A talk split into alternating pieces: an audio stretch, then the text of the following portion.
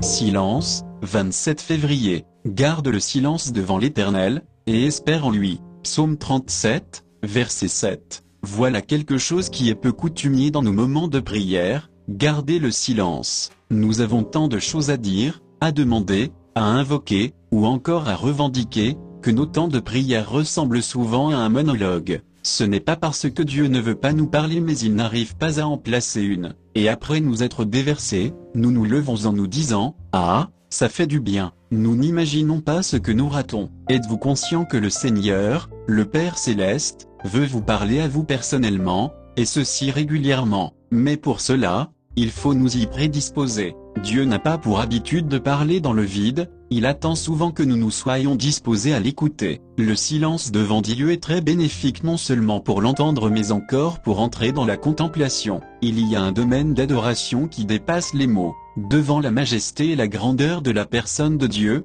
devant son œuvre extraordinaire, nous ne pouvons que rester muets d'admiration. Ces moments nous imprègnent de sa gloire. Enfin le silence nous fait entendre aussi nos voix intérieures, c'est-à-dire, ce qui se passe dans le monde de nos pensées et de nos sentiments. Le silence devant Dieu nous sonde, nous scanne, nous dénude. Sa présence nous illumine sur qui nous sommes vraiment et apporte à la lumière le très fin fond de notre cœur. Cet examen n'est pas et ne sera jamais pour la condamnation mais il est pour nous amener à une vraie liberté, à une transparence éclatante. Prenez pour exemple une vitre, elle semble propre mais si le soleil brille sur elle, on aperçoit plein de traces. Notre cœur est ainsi mais, si le divin consolateur vient le nettoyer, il est éclatant de transparence. Mais bien aimé, c'est tout à notre avantage de prendre régulièrement des temps de silence devant notre Dieu. Nous pourrons l'entendre nous parler, nous pourrons le contempler et nous pourrons le laisser nous sonder.